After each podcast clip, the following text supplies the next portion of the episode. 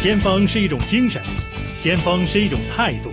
新紫金广场，新港人的先锋，新港人的先锋。主持杨紫金。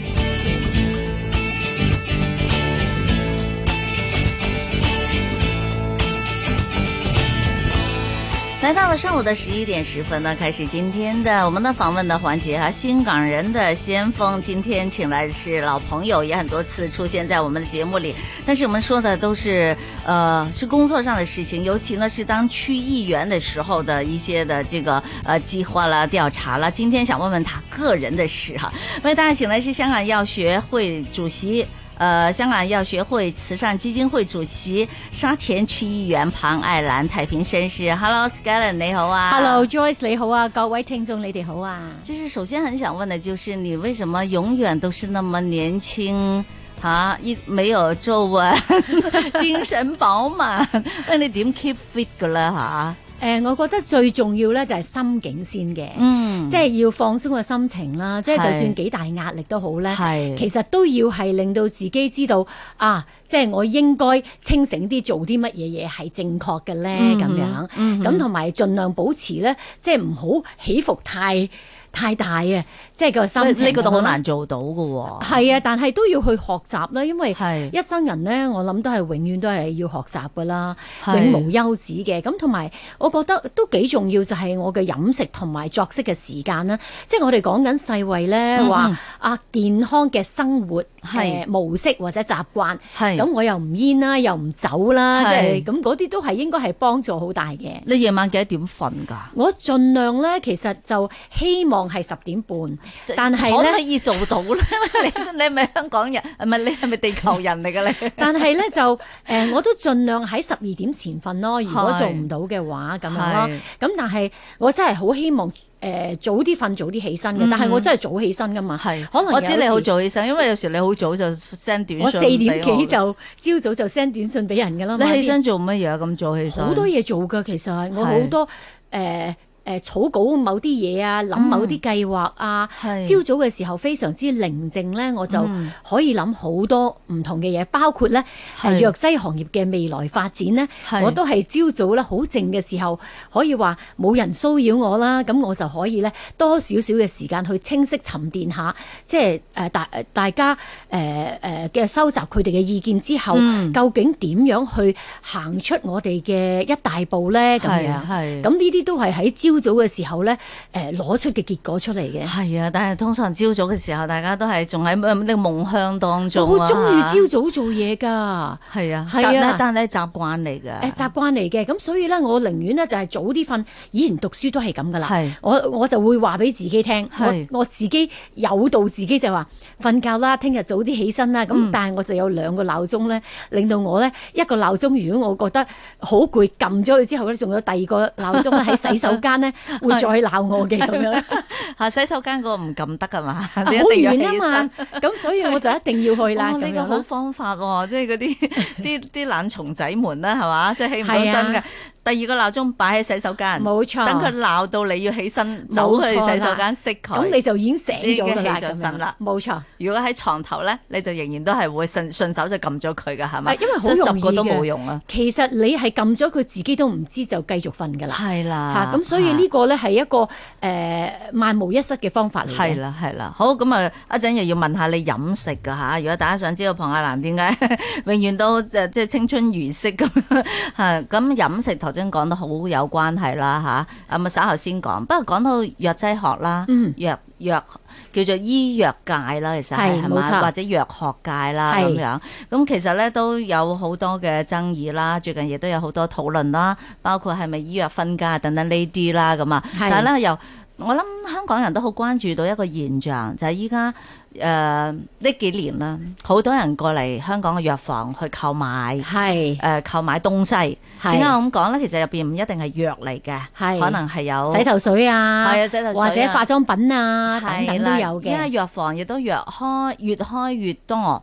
係係咁，你作為呢個醫藥學會嘅主席，你點去睇呢個現象咧？嗱，我作為香港藥學會嘅主席咧，我想講咧，你係講緊藥房藥房，其實好多人咧都好似你咁樣嘅，誒諗、嗯法就係話啊，一出邊有藥賣嘅就係藥房，係但係其實就唔係嘅，誒、嗯香港咧就有好多誒藥、房咧就係、有藥劑師嘅，嗯但係咧如果你睇到咧，亦都有藥行啊、係藥妝啊、藥店啊誒藥店啊、藥局啊咁樣嘅。嗯嗯咁所以咧，如果喺衛生署係有誒註冊嘅話咧，就係、藥房就一定要有藥劑師嘅。係咁但係如果你藥行咧，佢都可以唔同衛生署註冊，只係咧需要做一個咧即係商業登記咧就得㗎啦。咁衛生署咧基本上就係冇佢嗰個登記嘅。嗯咁我我哋咧係誒會員啦，喺社區裏邊咧，其實發現咧有一啲譬如藥妝啊、藥局啊、嗯嗯藥行啊。係佢可能都有賣一啲癌症嘅，應該係處方藥物係嘅。不過佢就唔會係話一開始就賣俾你啦，可係能有啲暗號啊等等。係咁所以咧喺市面上咧，可能係好多好多藥妝藥行，我哋都唔知幾多。嗯但係咧藥房嘅話咧，就大概六百間到係有藥劑師嘅。係咁所以咧就好多人咧，包括記者們咧，都會好混淆啊！就係、話，哇邊間藥藥房就賣丸仔啊，或者賣、嗯賣誒、呃某啲藥啊，冇醫生紙啊咁。但係其實嗰間咧誒喺到尾咧就睇到咧，原來係藥妝嚟嘅係咁樣。即係未唔係有藥劑師注冇射藥嘅劑師係啦喺咁住所以住呢房係冇錯啦，咁變咗咧，其實係對誒藥劑師或者藥劑嘅界別嘅人咧，嗯係、蒙上一個咧，即係好陰影或者同埋咧係俾俾人有一個好唔好嘅印象啊，就冇係、錯哇藥劑師賣賣呢啲嘢啊，藥房係又賣呢啲嘢，但係其實唔係嘅，其實嗰啲係藥妝、藥行、藥店。等等，咁其實就變咗咧，對成個行業嘅發展咧，係有一個咧好大嘅影響。咁我哋同咧誒我哋嘅局長 Sophia 咧提過嘅，係其實佢真係要咧係監管一啲，即係唔可以再有呢啲咩藥妝啊、藥店啊嗰啲，應該賣藥嘅地方應該就已經有藥劑師。譬如好似澳門咁咧，而家咧誒藥行咧，佢哋已經覺得冇佢嘅歷史使命啦，因為以前冇咁多藥劑師。係咁佢就覺得需要有一啲藥行咧買下啲普通嘅藥物啊，咁樣係照顧市民嘅需要。但係而家澳門都覺得啊，而家夠啦，基本上就唔需要啦。慢慢咧，其實就唔需要藥行啦，係開嘅都應該係有藥劑師嘅藥房啦，咁樣。咁、嗯我覺得呢個咧，應該香港都應該係咁。係令到咧即係誒藥劑師係可以喺藥房真正發揮佢嘅專業嘅作用，幫我哋嘅市民咧，尤其是而家我哋講緊咧人口老化啦，係咪係係先？我哋嘅會啊，香港藥學會，而係今年踏入七十年啦。係都係叫做哇即係一個70誒年、嗯比較資深嘅會啦。我哋都係好期望政府咧喺呢度咧能夠大刀闊斧咧，係將嗰啲藥行啊等等咧，嗯就算同衛生署註冊嘅，都慢慢咧將佢咧係非收。係即係誒，慢慢唔再幫佢註冊啦，係慢慢轉咗佢做藥房。係多啲嘅藥劑師幫一啲老人家咧，係正確教佢哋用藥啦，同埋嗯咧係協助佢哋咧個疾病嘅控制啊。係因為好多時咧，我哋見到誒誒、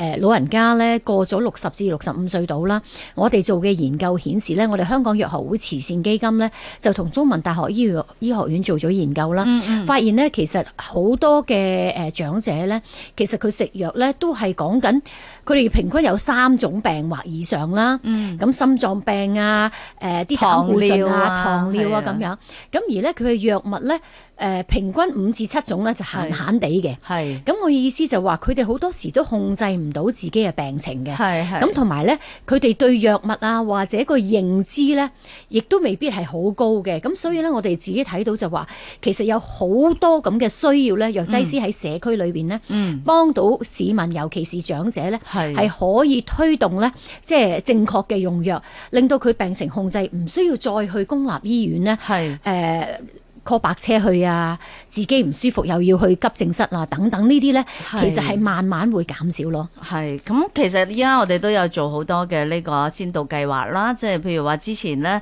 你都有做過啲團體都有推動長者藥物管理一啲先導計劃。係啊，相約在沙田嗰啊，時相約在葵青啊，係咁啊，樣我都記得你有曾經有嚟介紹過添係啊，啊即係係啊幫我哋啲長者可以更加好咁樣去認識藥物同埋管理藥物嘅，即係幫到佢哋嘅呢個身心健康嘅。但係頭先又講到即係藥房嘅問題咧，就話係因為依家咧我哋就睇見好似藥房嘅生意好好啊吓，係嘛？即 係即係誒好多人嚟買我，但唔知係咪藥嚟㗎？即係反正就好似又開完一間又一間啦，有啲甚至又又又準備要上市啊，諸如此類嗰啲㗎。啊但係我應該咁講嚇咯，藥房其實冇增長到咯，係誒冇增長到啊。係係啲咩藥行啊、藥妝啊等等，咁佢可能有一間藥房。但係咧，佢就叫呃有少少似咧，我哋講緊嘅誒政府嘅誒、呃叫 District Health Centre 地區康健中心，一間主藥房就可能有幾間嘅 satellite，係即係我哋叫咁樣分店咁樣，但但係可能嗰啲就係變咗藥妝藥行啦。係咁所以咧，我我只係可以講嗯話，即係將來其實政府應該係留翻藥房，係去幫市民喺頭先我講嘅藥物管理之外嗯咧，其實喺一啲非傳染病嘅檢測上高咧，其實咧藥劑師接觸嘅群體咧係，同醫生其實可能好大嘅分別嘅。係咁所以咧，佢係可以咧，將嗰個接觸面咧，係、嗯可以闊啲，令到市民，尤其是我哋講緊廿幾歲以上，其實都應該檢驗自己個身體啊。係咁正正咧，其實內地咧已經喺二零一六年啦，開始有一個叫做咧誒誒健康中國二零三零啊。嗯咁咧就已經係推動咧點樣令到政策啦同埋市民嘅層面咧，係、嗯可以推動自己自我管理健康咧。係誒嘅嘅方針，同埋咧政府嘅政策都係圍繞住呢度做咁樣咯。嗯哼，我淨係想知咧，如果譬如話頭先又做做咗呢、個即係誒政府做咗監管之後，咁對藥劑師嘅出路係好定係唔好咧？嗱，如果係監管嘅話咧。我覺得係好嘅，嗯因為點解呢個行業呢，就變咗唔會有好多嘅誒、呃、亂嘅嘢出現嗯啦。因為而家其實根本好多出事嘅都係可能係誒、呃、應該係大部分係嗰啲藥妝啊、藥店啊咁係樣係，但寫就寫藥房咯。係咁變咗咧對呃誒個、形象又唔好啦。咁、但係如果你係誒、呃全部都係藥房嘅話，如果佢做錯事係，唔該你告佢。係係嘛？將嗰啲咧害群之馬揾咗佢出嚟，咁、正正經經想做藥房，同埋咧正正經經藥劑師係想做服務嘅，係、可以發揮佢自己真係喺大係學讀書嗰啲專長啊嘛。因為而家香港又唔係醫藥分家，嗯基本上咧係好似利用唔到佢哋嘅專業，但係其實佢哋都都係一個好高成績入咗中大同港大，係係其實好浪費我哋嘅資源咯。係，其實你哋藥學會曾經有公開信噶嘛，都係表示咧本地嘅藥劑師都人手過剩嘅。係咁咁點算好咧？咁 如果係人手過一係人手過剩嘅話，咁會唔會誒對香港嘅呢個藥學界嘅影響係點樣咧？嚇，點嗱樣可以人口利用到人手咧？嚇誒、，人口過剩咧，我覺得人手過誒剩係啦，人手 過剩係啦，講清楚先吓。嗯咁啊，人手過剩咧，我覺得咧就誒、我哋覺得係嘅。嗯咁咧就誒、但係咧可能行內都有啲人覺得唔係嘅。嗯咁、個原因係咩咧？佢哋就覺得，咦，藥劑師讀咗出嚟咧，係啊，佢可以去藥廠做第二啲工作啊，譬如藥物註冊啊，誒、嗯或者佢哋可以做 sales 啊，即係做一啲銷售藥物嘅嘢啊，咁樣。係咁呢個咧就誒、呃我諗係個別嘅人嘅睇法啦。嗯咁但係咧，我哋問過一啲年青人咧，係佢哋就覺得如果我入去讀藥劑嘅，其實都好想喺藥劑真係喺病人嘅層面咧，嗯係去做佢哋自己嘅工作。係咁所以咧，我就覺得係其實而家咧係我哋叫做多咗誒、呃即係人啦，多嗯咗藥劑師啦。咁、正正就係、誒、政府係可以利用呢啲嘅誒專業啊，嗯呢個專業咧係幫到咧喺社區裏邊做多啲嘅檢測，譬如好似你護士啊、醫生又話人手唔夠啊，係正正我覺得藥劑師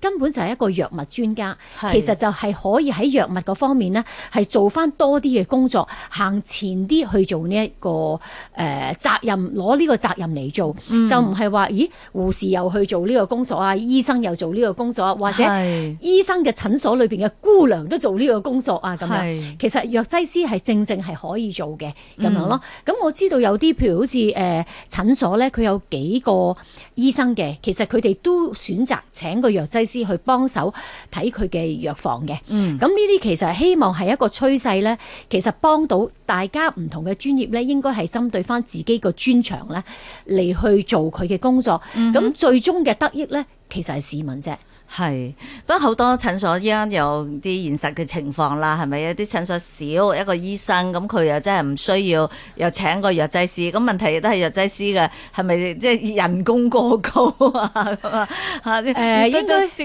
及到一做生意咁，啊始終都係一個生意都要講及呢個係呢個收支平衡。對藥，我聽到有啲醫生都話點養得起一個藥劑師啊咁樣。誒、呃其實我諗咧，藥劑師都唔會比一個姑娘夠高㗎啦，即係即係同埋咧，佢係係誒，我諗過去十年啊，都係冇乜加過人工㗎啦係喎，因為咧佢係一多嘅時候，大家嗯你知道啦，呢、個自由市場就會自然調整㗎啦，邊度有人會俾多你啊？係咁我就覺得咧，即係其實係一個好殘忍嘅嘅誒商業嘅現象嚟嘅，即係嗯係佢佢變咗就喺個社會裏邊咧，其實好似。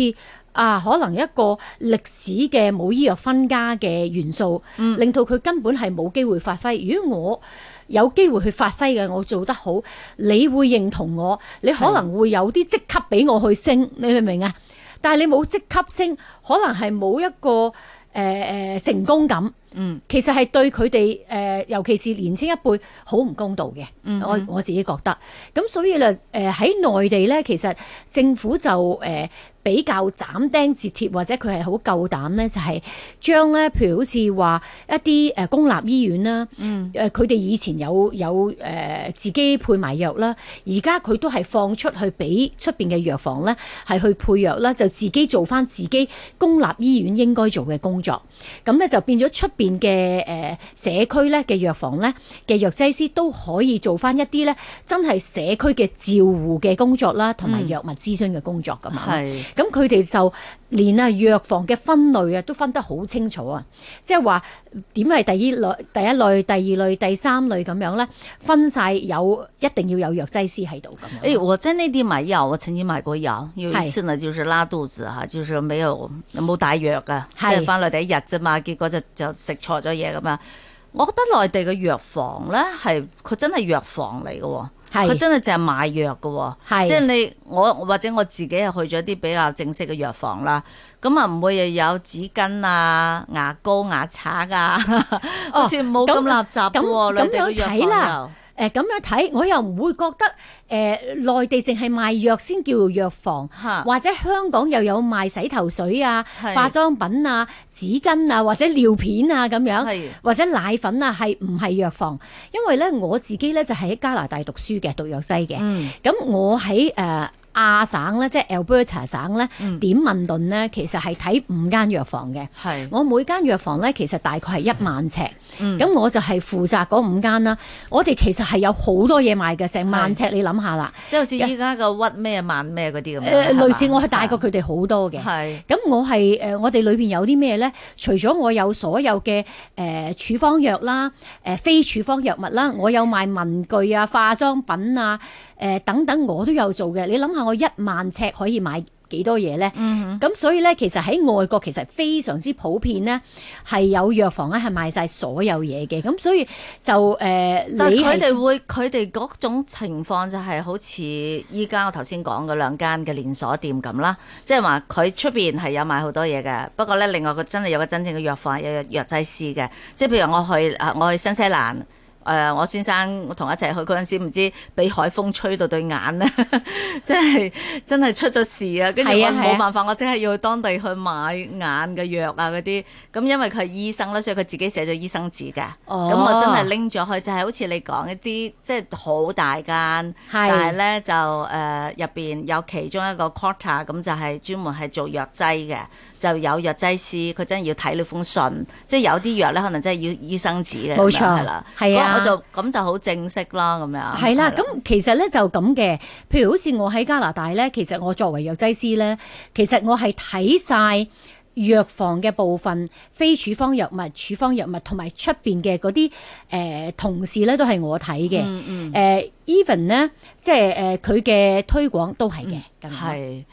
好似係咯，即係好多種類啊嚇！講起藥房真係有排講。咁啊，今日訪問嘅咧就當然係藥劑師龐愛蘭啦。咁佢喺好多地方都有工作過，所以咧經驗豐富，同我哋介紹下唔同一啲情況嘅。當然啦，我哋更加希望嘅就係香港嘅藥房可以正規化嘅，千祈唔好誤導咗我哋嘅呢個消費者。好，聽聽財經消息，回頭再聊。